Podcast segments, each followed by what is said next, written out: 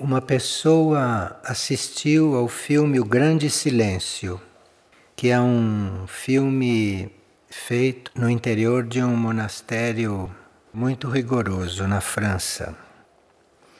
E ele então está perguntando como se constrói aquele cerimonial que se vê no filme.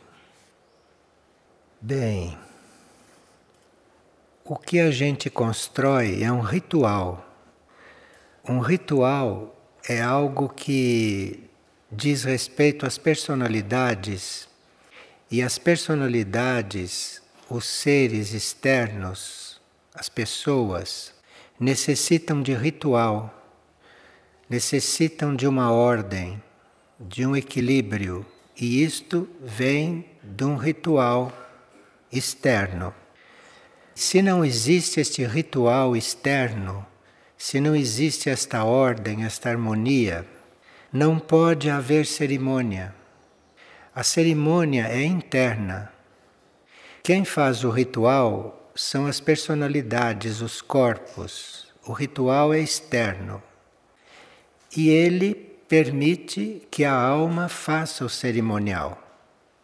De forma que o que se via no filme era um ritual, era o ritual diário deles e era o clima do filme, era o, a vibração do filme, era o olhar deles que mostrava que havia uma cerimônia.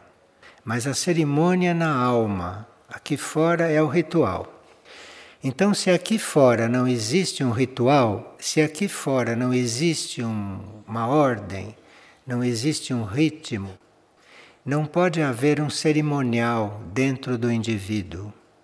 O que importa realmente é o cerimonial, o que importa é a cerimônia da alma lá dentro, a alma diante de Deus, a alma diante da mônada.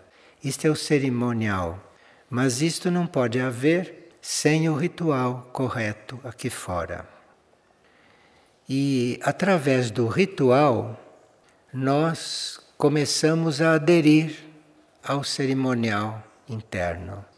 Então é preciso prosseguir com o ritual para que aquela adesão continue, porque aqui fora as coisas são instáveis, as coisas são incertas, são efêmeras. E o ritual mantém isto numa certa ordem, para que a gente possa participar da cerimônia, cerimônia interna. E lá no grande silêncio se vê o ritual e se sente o cerimonial, se sente a cerimônia acontecendo.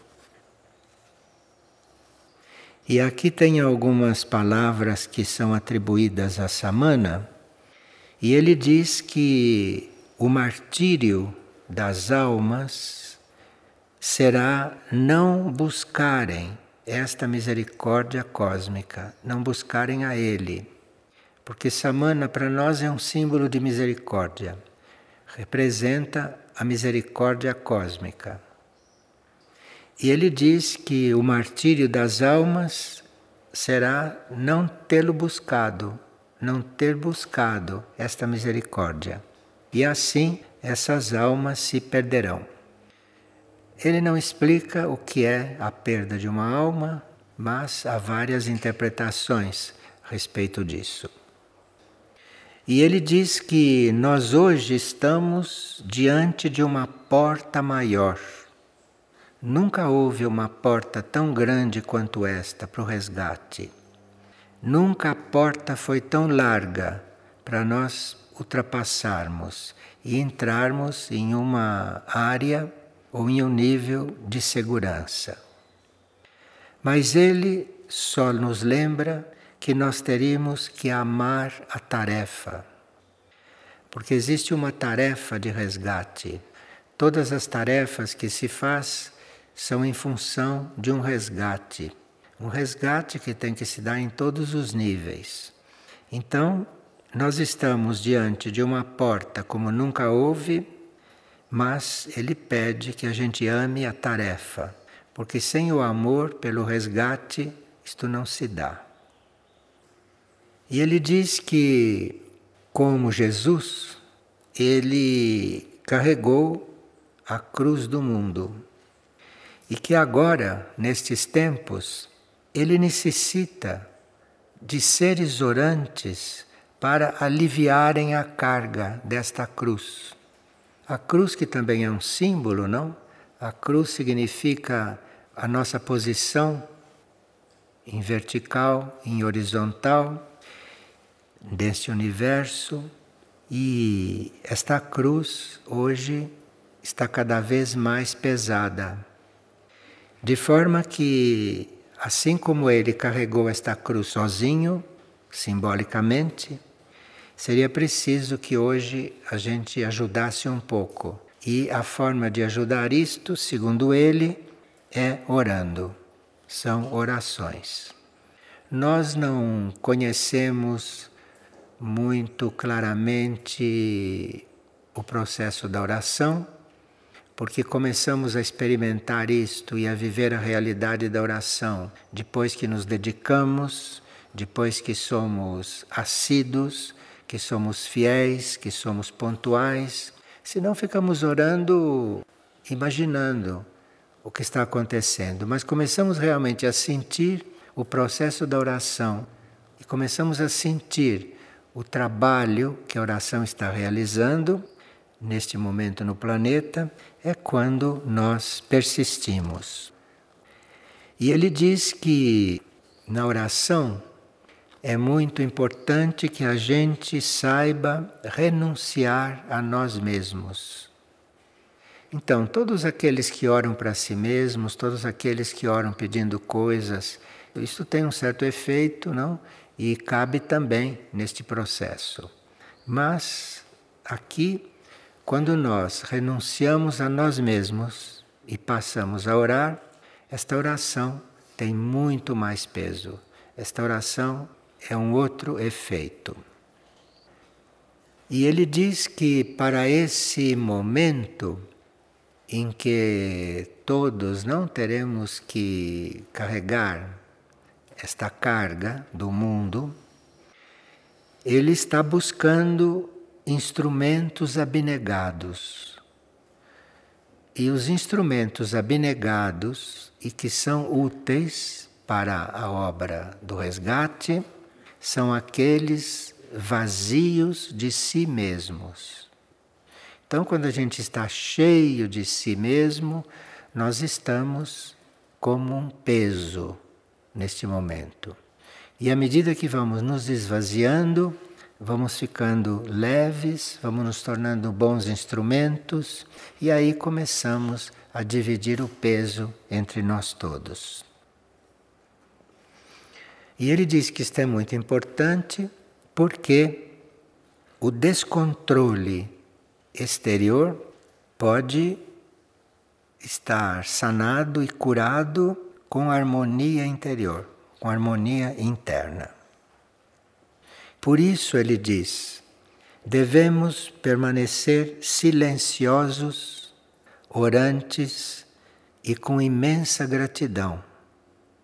Imensa gratidão por estarmos conscientes destas coisas, porque a grande maioria está completamente inconsciente em tudo isto. Está cuidando de coisas que não tem nada a ver com isto, não tem nada a ver com a verdadeira necessidade de hoje, que é nós estarmos silenciosos, orantes e imensamente gratos por termos compreendido isto e por estarmos nessa situação. Porque aí ele diz que as ondas da purificação nos tocará com repercussões menores, que todos nós vamos sentir a purificação. Nós estamos no planeta, a purificação será planetária, então todos vão sentir. Mas a diferença é que uns não saberão o que está acontecendo e ficarão completamente desequilibrados. E aqueles que são silenciosos, orantes e gratos, estes sentirão a purificação os tocar com outra repercussão. E é nesta atitude e é nessa ação elevada, não? Que se dará a nossa elevação para um plano maior, para um plano superior. Porque estes planos sabemos que serão purificados. E se trata de, quando começarem os movimentos, nós termos condições de irmos nos elevando e saindo desses planos tumultuados para termos condições de lá do alto dar alguma ajuda, não é? Aqui para os níveis mais densos. E ele diz que a sua voz sacerdotal, voz sacerdotal não quer dizer uma voz interna, uma voz ordenada, uma voz de cerimonial, não de muita ordem interna. Esta voz sacerdotal fundou a nova congregação ecumênica para o final destes tempos de resgate. A sua voz, através dos tempos, foi reunindo estas almas. E hoje estas almas formam uma verdadeira congregação ecumênica.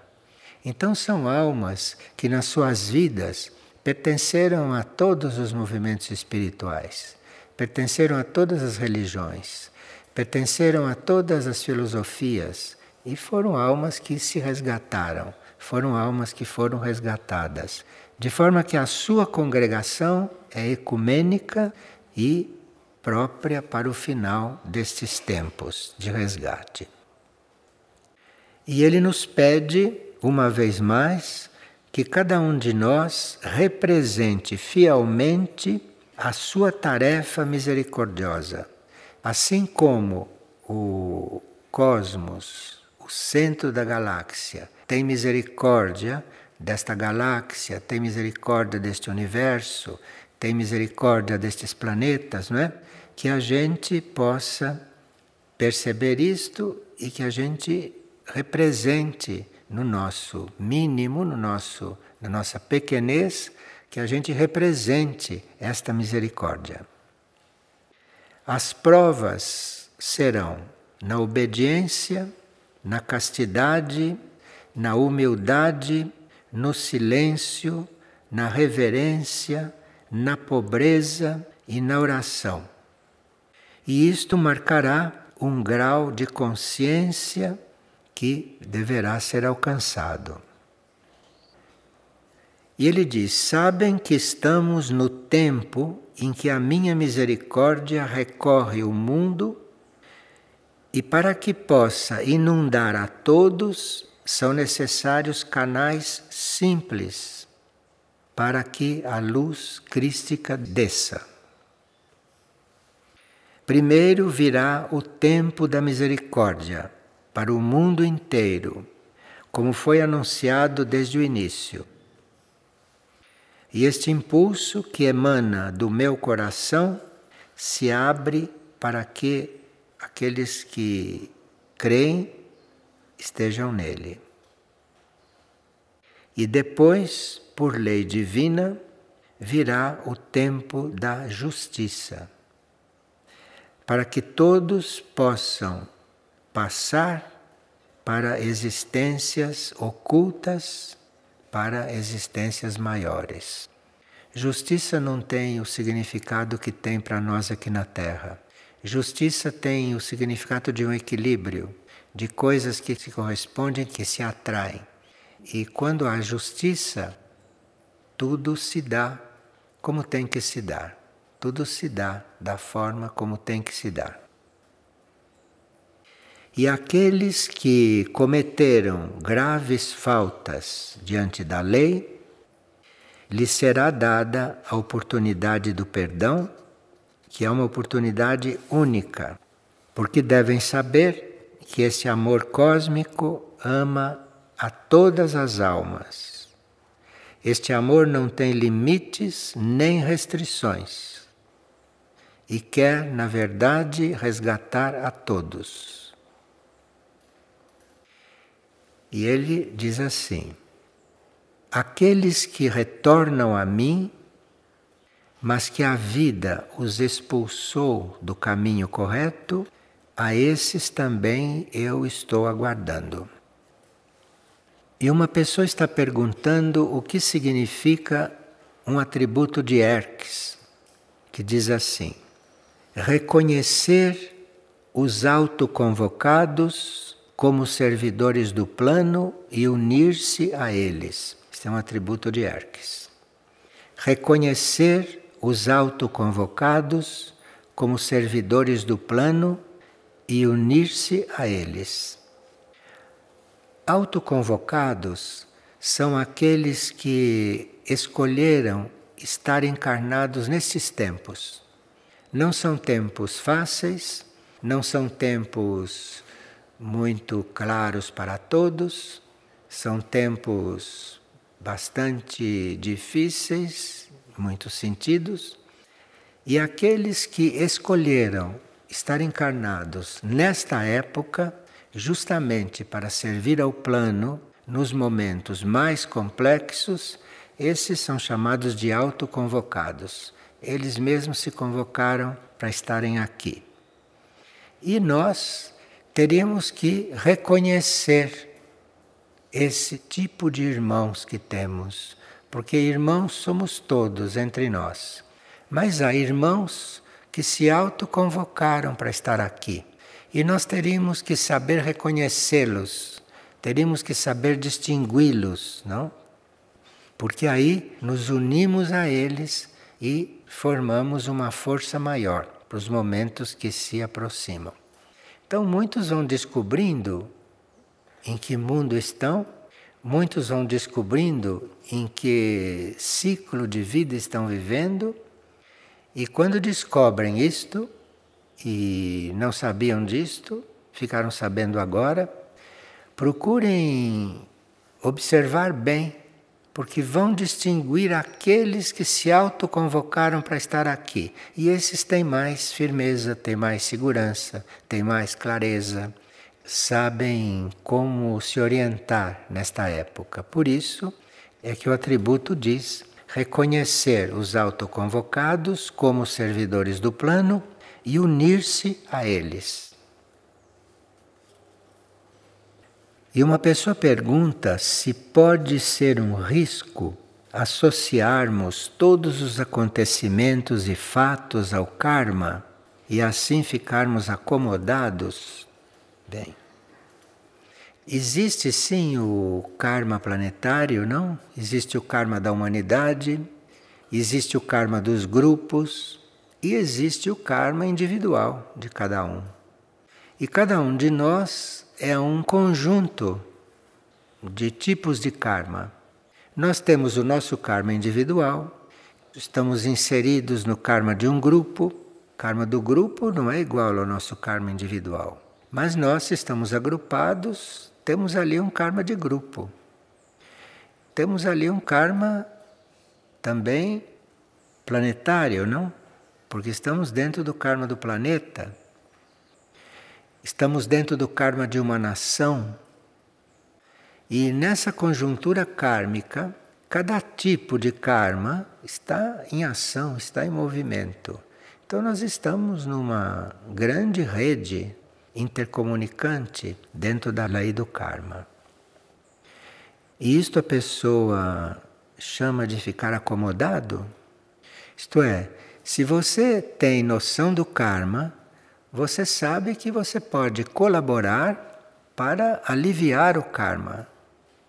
Existem certos tipos de karma que na órbita da Terra são fixos, mas existem outros tipos de karma que são opcionais. Então depende de como você o está cumprindo, depende de como você o está vivendo você vai aliviando o karma ou vai agravando o karma. Então não tem nada que ficar acomodado nunca. Ficar acomodado quer dizer entrar no karma da inércia. Imagine o karma da inércia. Pesado, hein? Fique acomodado e você está no karma da inércia.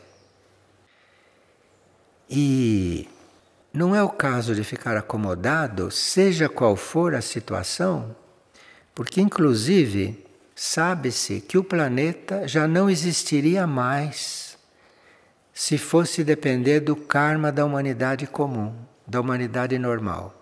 Esta humanidade que diz que parece que não faz mal para ninguém, esta humanidade já teria feito o planeta terminar. Porque a humanidade normal não tem ideia de quanto ela transgride permanentemente as leis. De forma que o planeta já estaria desaparecido se não fossem grandes seres atuarem no planeta, grandes seres encarnarem no planeta e viverem no planeta. Então, milhões que são inconscientes, aquele karma é suprido eventualmente por um ou por alguns grandes seres, não é, que têm consciência do que se passa. Então, me parece que não tem nenhuma razão para nós estarmos acomodados. Porque um grande ser para sair da sua posição cósmica ou galáctica, para vir compensar esta inconsciência da humanidade terrestre, isto está entrando no karma do planeta. Isto é, haver necessidade de um ser desse vir para cá lidar com coisas que nós deveríamos estar lidando. Porque somos nós que criamos o karma planetário, mas inconsciente como somos, depois teremos que chamar alguém que venha para estabilizar isto. Porque já é decidido na Confederação Intergaláctica que o planeta não vai acabar. De forma que nós teríamos que termos um pouco de brio, não é? teríamos que ter um pouco de honestidade, não é? Para reconhecer tudo isto e finalmente começarmos a fazer a nossa parte. Nós sabemos que por nós não fazermos a nossa parte, é que o planeta não vai acabar. Mas isto é uma questão de consciência. O planeta não vai acabar, mas o planeta vai se transformar. E com todas essas influências galácticas superiores, essa transformação poderá encaminhar o planeta para um nível de planeta sagrado. Em um planeta sagrado, uma alma ou uma mônada de baixa vibração não tem nem condições de respirar. De forma que aqueles que estão na inconsciência certamente não permanecerão neste planeta irão para mundos, para níveis que correspondem à sua inconsciência e lá vão recomeçar uma experiência.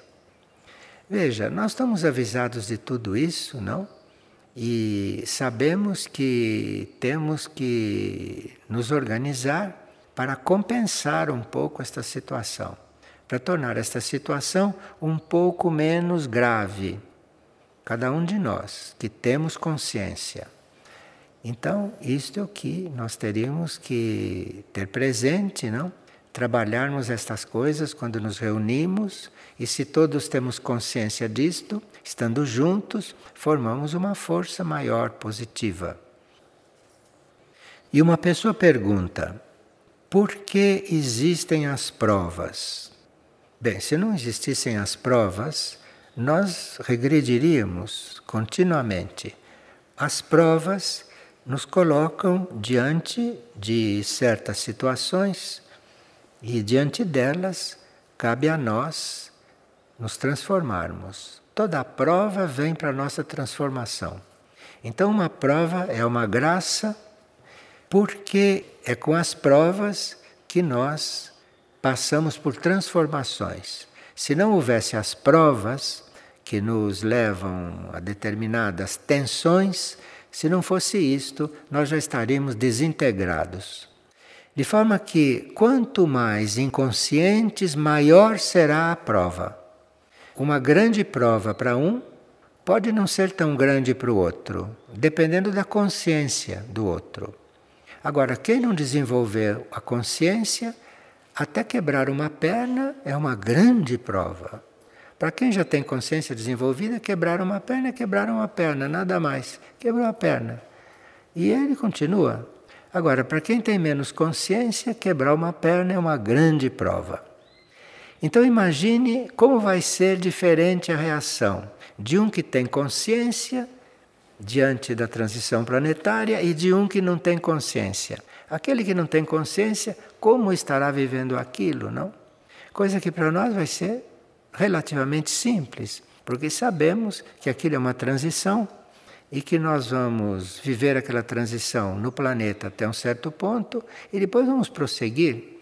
Mas quem não tem consciência não vai ver assim, não.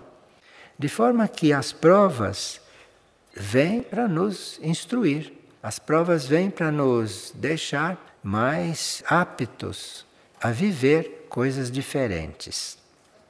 Uma prova, quando vem, vem para nos transformar. Nenhuma prova é negativa, nenhuma prova é má. A prova vem e quanto mais dura, mais vai nos transformar.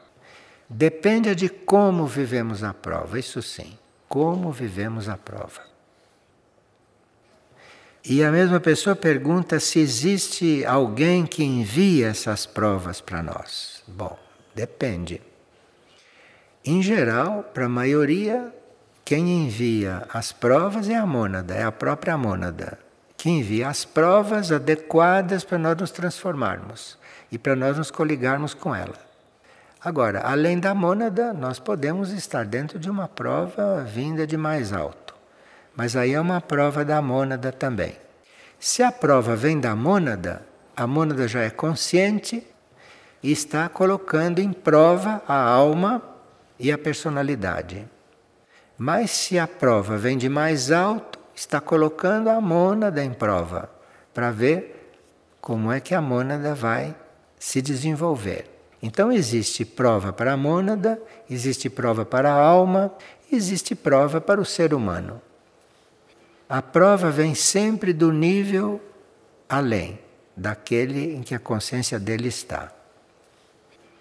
Uma prova que venha para a personalidade vem para que ela se alinhe com o nível superior. A prova vem para a personalidade se alinhar com o nível superior.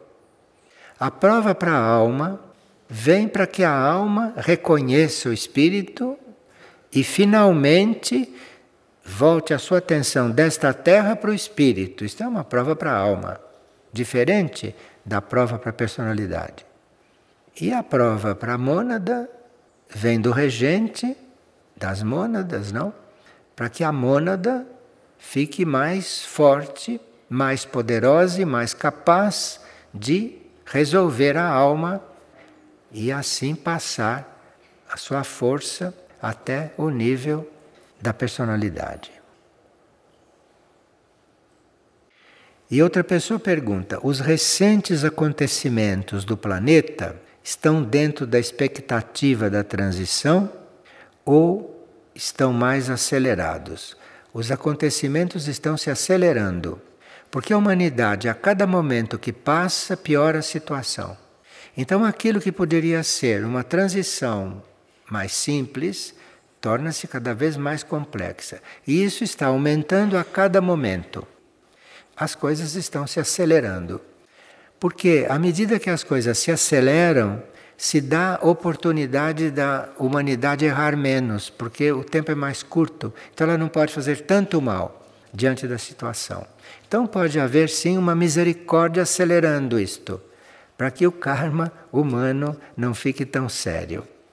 Mas isto tudo não diz respeito só a este planeta e não diz respeito só a esta humanidade. Isso está inserido em âmbitos maiores também.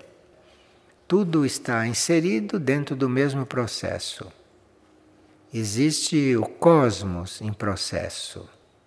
E isto vai se refletindo até chegar no processo de um planeta. Isto vem descendo. Só que esses processos têm diferentes significados em cada mundo, em cada lugar em cada ser. Um ser consciente dá graças por estar sendo purificado. Ele compreende aquilo e colabora. Um planeta consciente como possa ser Júpiter, como possa ser Saturno, como possa ser Vênus, um planeta consciente diante desta oportunidade de transição e de purificação, que ele é uma glória para o planeta. E tudo no planeta não tem esta purificação como vai haver aqui, mas tem uma purificação sutil e que vai levar o planeta a um grau sempre maior. E isto toda a consciência do planeta está participando e a humanidade também desses planetas está participando, diferente desta que está completamente inconsciente do que se passa. Então a situação é muito diferente. Agora, nós teríamos que estar vivendo esses momentos com bastante tranquilidade, com bastante responsabilidade, porque cada alma que se salve, cada alma que tome consciência disto tudo, é uma glória para o universo. Então, cada alma que se salva representa uma grande obra, representa uma grande glória para o cosmos. E dentro da lei da economia, cada alma que se salva representa a economia e não o desperdício de um trabalho evolutivo de milhões e milhões de anos. Cada alma que se perde são milhões e milhões de anos de trabalho que volta, retorna para refazer o caminho. E isto, dentro de uma lei de economia, não é uma glória. Nós teríamos que pedir que o nosso egoísmo seja curado porque nós, no nosso egoísmo, cuidamos da nossa salvação e se nós nos salvarmos, está tudo bem. Isto é o máximo de egoísmo, porque nós não somos separados nem do planeta, nem da humanidade e nem do cosmos. Então, este egoísmo revela muita ignorância. Ninguém deve estar sem fazer algo nesses momentos. Não? Ninguém deve estar inativo, inerte nesse momento, paralisado nesses momentos. Porque aí estaremos no karma do egoísmo. E uma pessoa ouviu alguns CDs de Shimani que falam de Jesus. E a pessoa ficou um pouco sem compreender. A nossa visão das coisas vai se transformando à medida que a visão vai aumentando. Então, nós temos uma visão de Jesus segundo a nossa compreensão e a nossa capacidade de ver as coisas. Na medida que nós vamos ampliando a nossa visão, nós vamos vendo tudo diferente, não só Jesus. Então, a forma como está gravado naqueles CDs questão de Jesus é a forma de uma visão que não é exatamente terrestre. A visão terrestre de um ser como Jesus é uma visão que corresponde ao, à visão do planeta, a visão da Terra. O que se passa no planeta, e portanto o que se passou com Jesus, visto com a visão de um planeta sagrado é completamente diferente. Tem nada a ver com a nossa visão. Um planeta sagrado vê o que se passa nesta Terra conforme a amplidão da consciência dele. De forma que não é de admirar que nós, na consciência terrestre, ouçamos uma coisa daquelas e achemos natural. E aceitemos aquilo naturalmente. Não, não. Nós temos que aceitar aquilo e nos adaptarmos a uma nova visão da coisa. É uma nova visão da coisa. E aquilo que nós não compreendemos agora, compreenderemos no futuro.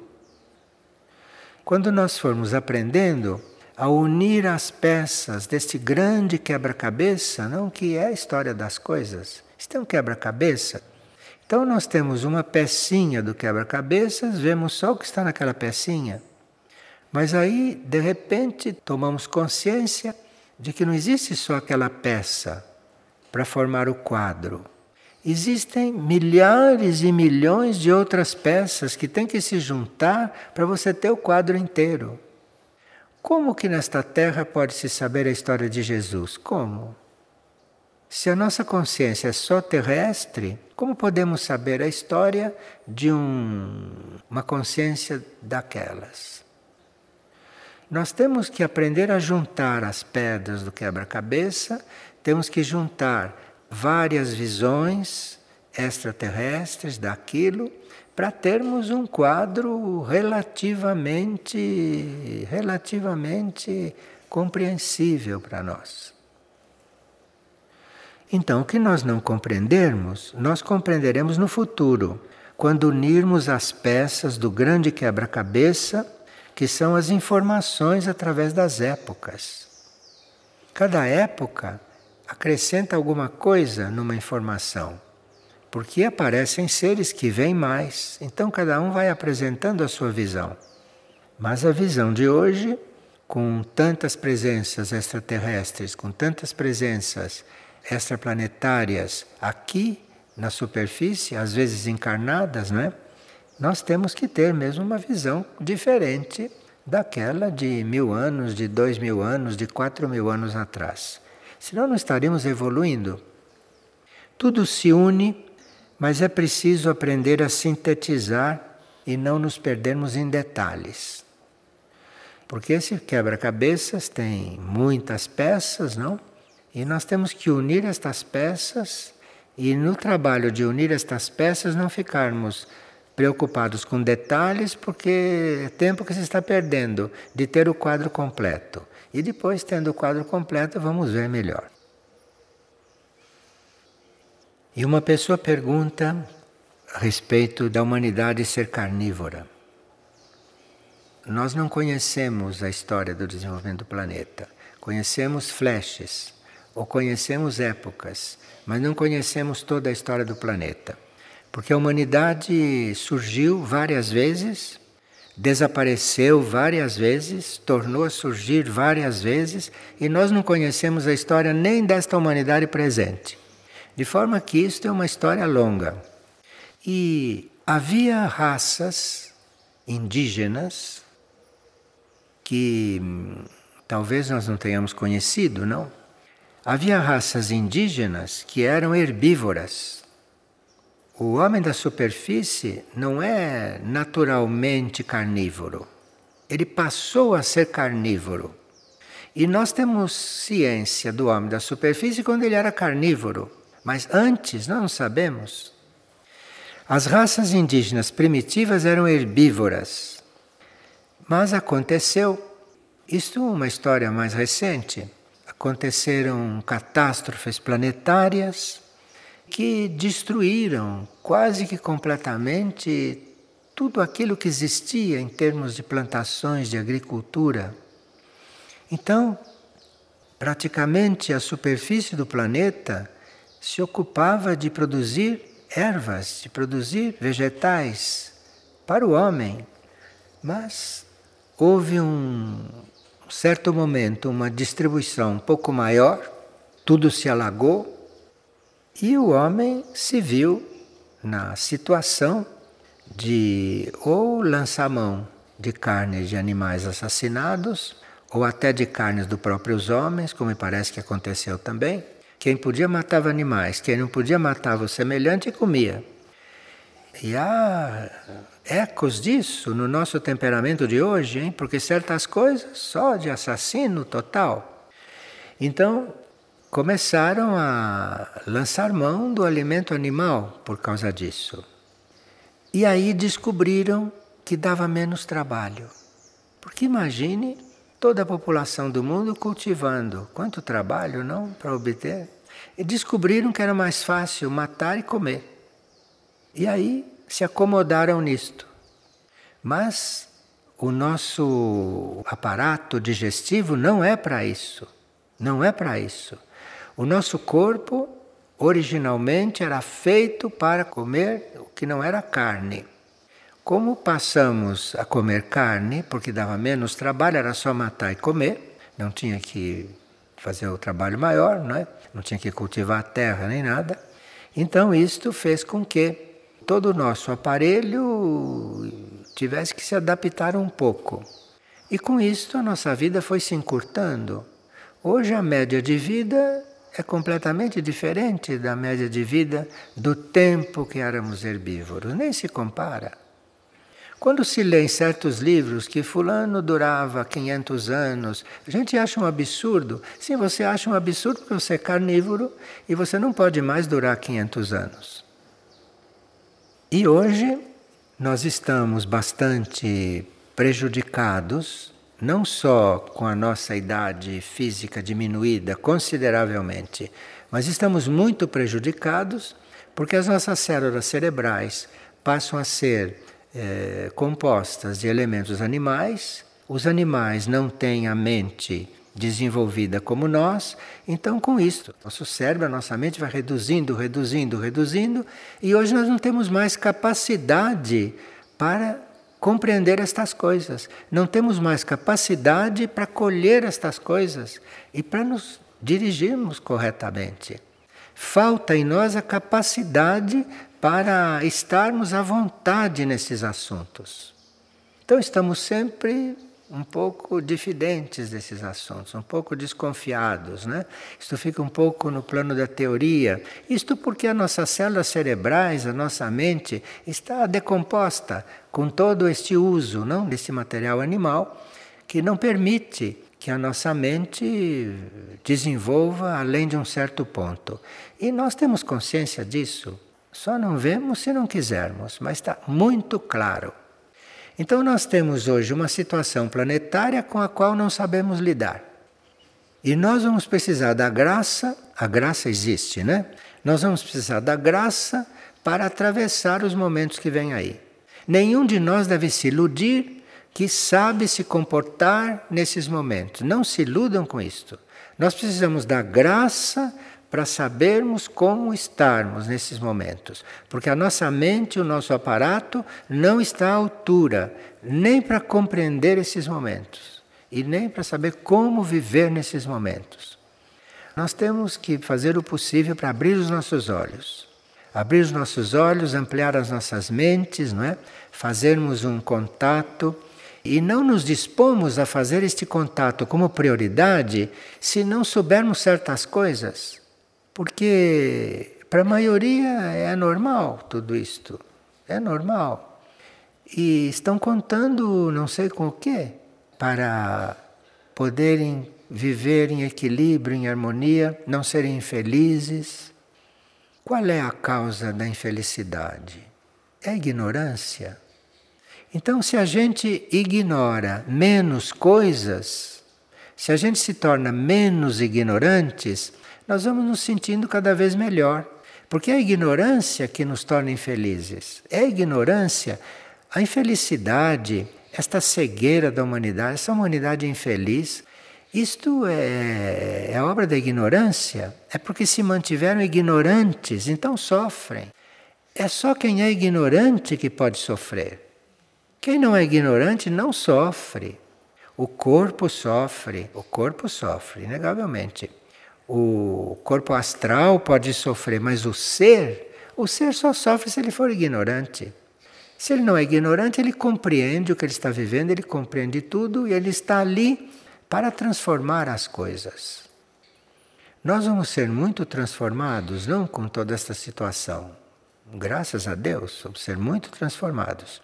E temos que estar muito aliados à transformação. Temos que estar muito unidos à transformação. Porque quando começarmos a sentir a transformação em nós, inclusive fisicamente, nós teríamos que estar muito unidos com isto. Unidos, fazemos o mínimo de resistência possível para tornar isto o mais suave possível e o mais harmonioso possível. Enfim, estamos todos avisados. E aqui tem umas frases de Samana. Ele diz: se vos libertais do mental concreto comum, estou em comunhão convosco. Isto é, é a nossa mente que está impedindo de haver um contato, de haver uma comunhão. Se vos libertais do mental concreto e comum, estou em comunhão convosco. Se vos libertais das palavras inúteis e dispersivas, estou em comunhão convosco. Se vos libertais da vossa visão limitada, estou em comunhão convosco. Se ouvis a minha voz, estou em comunhão convosco. Se sentis os aromas da minha chegada até os vossos corações, estou em comunhão convosco. Se entregai os vossos sentidos e os vossos desejos, estou em comunhão convosco. Nós não temos ideia do valor que existe em nós entregarmos os nossos desejos. Não temos ideia do que isso significa. Basta que a gente entregue um desejo, a gente já sente uma diferença. A gente já se sente mais livre. E se entrega então um grande desejo, vai se sentir quase liberto. A nossa mente não consegue realizar isto direito, mas está dito. Se entregais os vossos sentidos e os vossos desejos, estou em comunhão convosco. E quando na terra não mais encontrardes o pão e a água, quando a natureza que vos foi tão generosa não puder mais ofertar o trigo e a água, pela misericórdia divina estarei em comunhão convosco e me fundirei em vós todos os dias, todos os instantes de vossas vidas, através do meu olhar misericordioso e de meus raios de amor e de perdão. Estou em comunhão convosco, muito além dos rituais da comunhão formal. Nós não que fazemos esta comunhão formal, ele está muito mais em comunhão conosco do que aquilo que a gente está buscando naquele momento. Necessito de vós em comunhão comigo a cada instante, a cada pulsar de vossos corações, a cada piscar dos vossos olhos, a cada palavra que pronunciais, a cada ato de vossas vidas. Não podereis viver separados de mim como se a minha presença fosse algo que se apresenta por alguns momentos, deixando o resto do vosso tempo no vazio de um nada egóico e nos abismos da vossa escuridão. Não há mais tempo para esperar os movimentos e os impulsos que vos tira da inércia. Necessito de vós mais inteiros todo o tempo em comunhão comigo.